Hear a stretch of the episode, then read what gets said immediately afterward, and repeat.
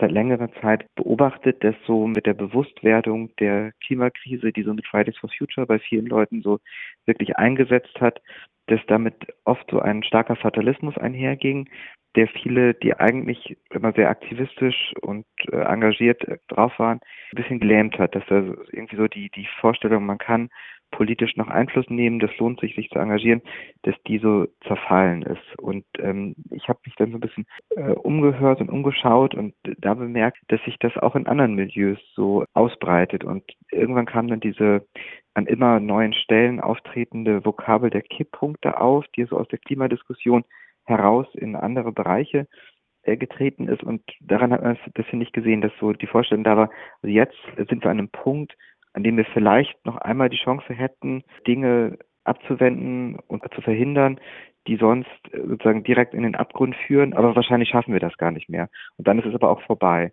Und diese, diese Überfrachtung der Erwartung an das eigene Handeln und auch diese Hoffnungslosigkeit, die da so ein bisschen drin steckte, die, äh, da dachte ich, das ist schon äh, eine sehr problematische Entwicklung, wo es vielleicht lohnen würde, mal drauf zu schauen, wo das eigentlich herkommt. Könnte man nicht auch sagen, das ist einfach die Kehrseite der Medaille? Es ist doch gut, dass der Klimawandel endlich richtig ernst genommen wird und daraus resultiert eben auch eine sehr große Angst? Ja, das ist natürlich total gut. Es ist, es ist ja so gewesen, dass über lange Zeit das Wissen auf dem Tisch lag. Man, alles das, was, was jetzt bekannt ist, war so in, in groben Zügen vor vielen Jahren schon öffentlich zugänglich, aber es hat keine politische Mobilisierung äh, gegeben, die dem angemessen gewesen wäre.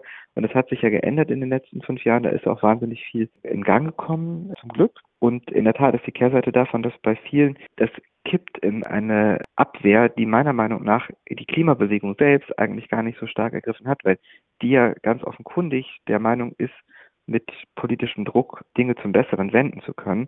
Und deswegen der Vorwurf dieser also apokalyptischen würde den Weltuntergang herbeifantasieren, ja eigentlich äh, zu Unrecht gemacht wird. Und ich glaube aber, dass jenseits davon dieser Fatalismus sich sehr wohl ausgebreitet hat.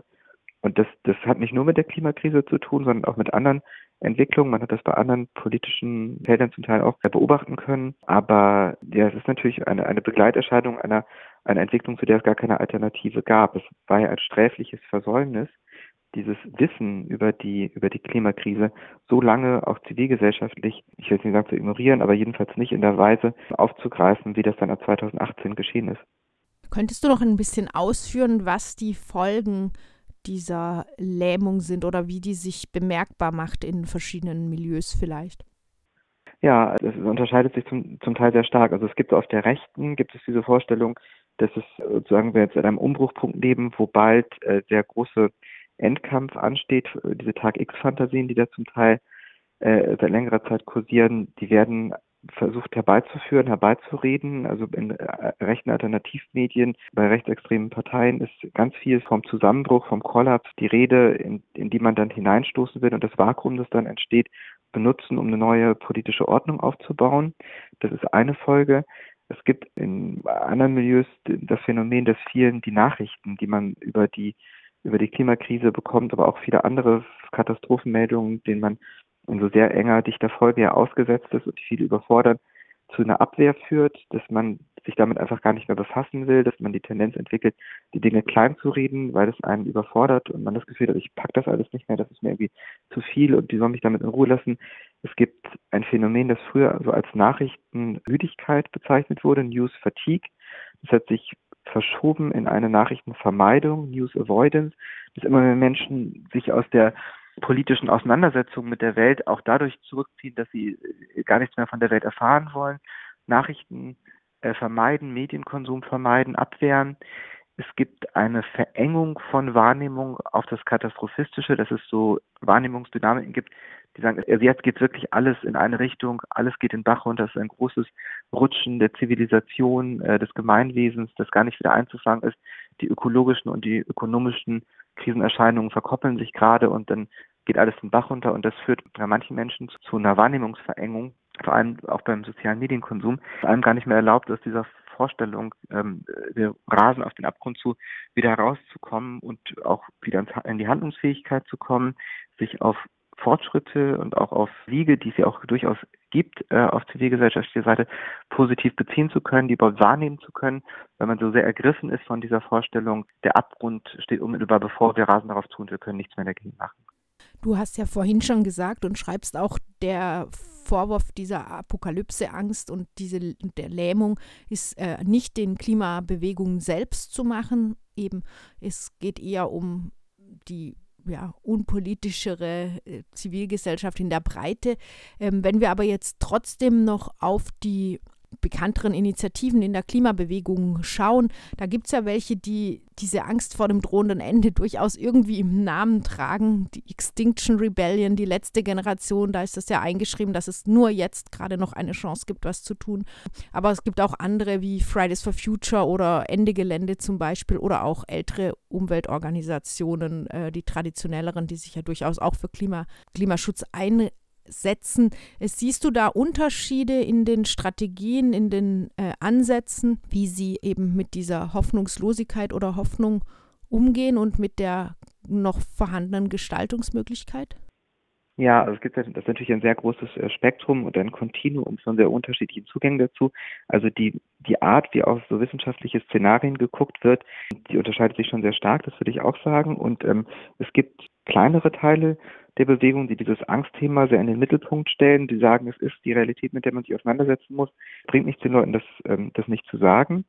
Und ähm, ich, ich sehe das ambivalent. Also es, es gibt diese physikalischen äh, Fakten und es gibt aber eben auch die Möglichkeit, da weiterhin noch drauf ähm, einzuwirken. Und wenn man den Menschen sozusagen zu, zu sehr die vermeintliche Unausweichlichkeit vor Augen führt, dann hat das eben solche Folgen, dass zum Beispiel in TikTok-Gruppen, wo sich jüngere Menschen heute aufhalten, die Vorstellung verbreitet ist, die Welt ist in der Zukunft kein lebenswerter Ort mehr und dann über Suizid diskutiert wird. Also das, das ist so eine Ebene, auf die das geraten kann, wenn man eben diese Unausweichlichkeit betont und ähm, es ist, glaube ich, gar nicht so sehr die Frage, wie über die ähm, physikalischen Fakten gesprochen wird, sondern eher über die Frage, wie viel Handlungsmöglichkeiten der Mensch darauf noch hat und wie realistisch die gehalten werden. Und das kann, würde ich sagen, schon eben auch nach hinten losgehen.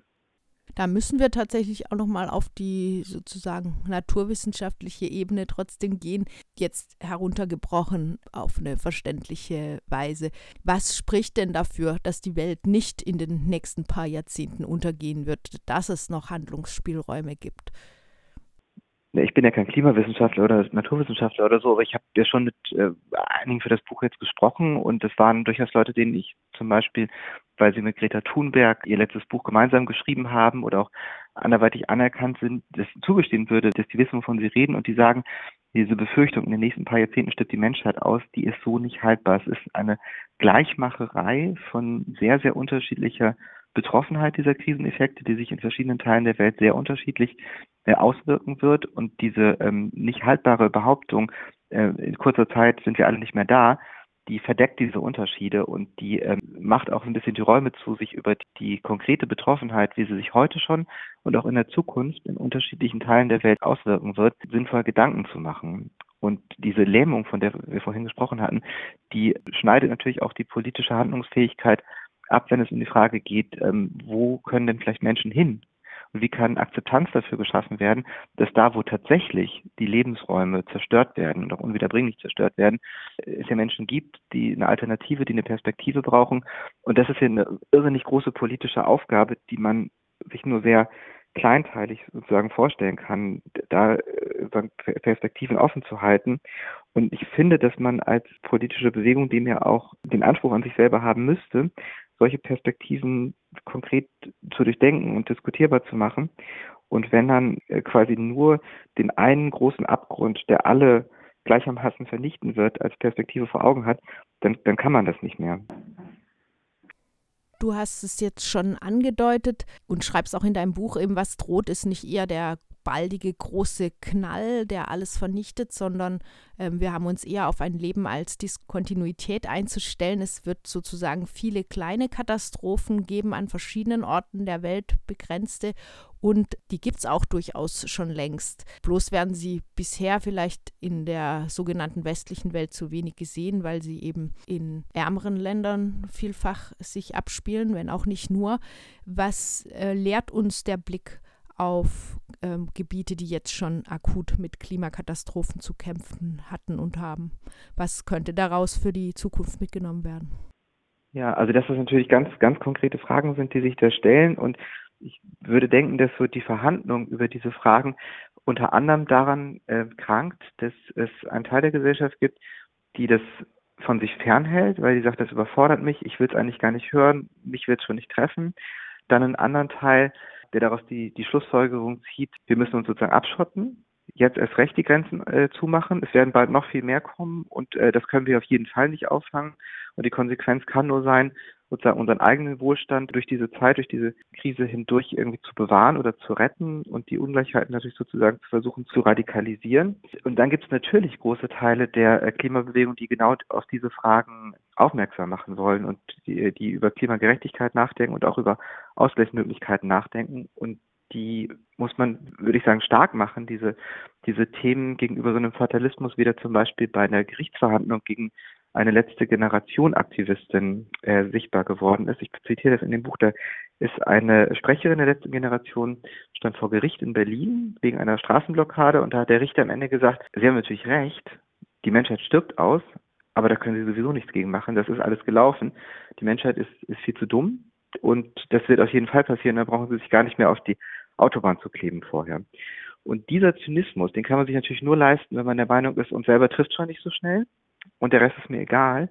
Und das ist auch eine große Gefahr dieser fatalistischen gesellschaftlichen Dynamik. Du setzt dich ja journalistisch viel mit dem Thema Migration auseinander und hast auch gerade das angerissen. Wie hängt der Umgang mit Migration und der Umgang mit der Klimakrise in deinen Augen zusammen? Oder vielleicht, um es ein bisschen einzuengen, diese weite Frage, äh, wie könnte eine, ein besserer Umgang jeweils ähm, aussehen und auch positiv zusammenspielen. Eine Reaktion ist ja, dass die Klimakrise zunehmend instrumentalisiert wird, um Akzeptanz für mehr Abschottung zu schaffen. Diese Zahlen sozusagen in den Diskurs mit einfließen, dass gesagt wird, äh, 200 Millionen, 300 Millionen, 400 Millionen, genau wissen wir nicht, aber es werden unwahrscheinliche äh, Zahlen sein äh, an Menschen, die vertrieben werden durch die Klimakrise, die sich dann versuchen, in andere Teile der Welt zu bewegen. Und da müssen wir sozusagen heute schon äh, in den Grenzschutz investieren, um in Zukunft das irgendwie abwehren zu können. Das ist so ein Strang, der sich ziemlich klar zeigt. Ein anderer Strang ist die Investitionen, das also gerade Staaten, die überproportional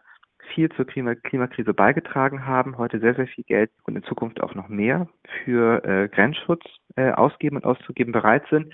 Dass es eine große Industrie gibt, die mittlerweile sehr stark dafür auch lobbyiert und die Perspektiven der Klimakrise da auch als Argument nimmt, ihre Geschäfte und ihre Dienstleistungen in Anspruch zu nehmen. Und dagegen muss man natürlich die Verpflichtung zum gerechten Ausgleich äh, stark machen. Das ist sehr schwierig. Dafür sozusagen Akzeptanz zu schaffen, weil es eben starke Kräfte gibt. Man sieht das ja heute schon, dass nur geringe Belastungen, wie die Ampel angedacht hat, auf irrsinnigen Widerstand gestoßen sind. Ich erinnere nur an dieses Gebäudeenergiegesetz, wo dann wirklich ganz, ganz kleine Versuche, da äh, sehr realpolitisch irgendwie gegenzusteuern, damit Deutschland seine Klimaziele erreicht, zurückgewiesen worden sind und es auch eine starke Mobilisierung dagegen gab, wo man sieht, dass die Bereitschaft, da auch ja zu teilen und den eigenen Wohlstand auch, also hinzunehmen, dass der eigene Wohlstand auch schrumpfen wird, wenn man damit einen, äh, mit der Klimakrise einen äh, angemessenen Umgang finden will, dass es diese Bereitschaft nicht gibt. Und die, die Perspektive kann ja nur sein, die Bereitschaft dafür äh, herzustellen.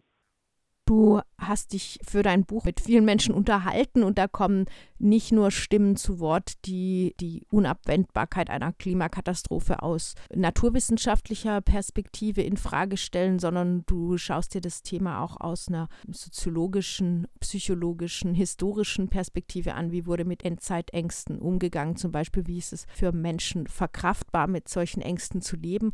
Und du kommst zum Schluss, dass es eben Hoffnung braucht, äh, dass es sich lohnt, die noch zu haben und die Handlungsfähigkeit zu erhalten. Darüber haben wir gesprochen und unterscheidest dafür zwei Begriffe. Eben den Begriff der Apokalypse hältst du für nicht brauchbar und plädierst eher mit dem Begriff der Dystopie zu arbeiten.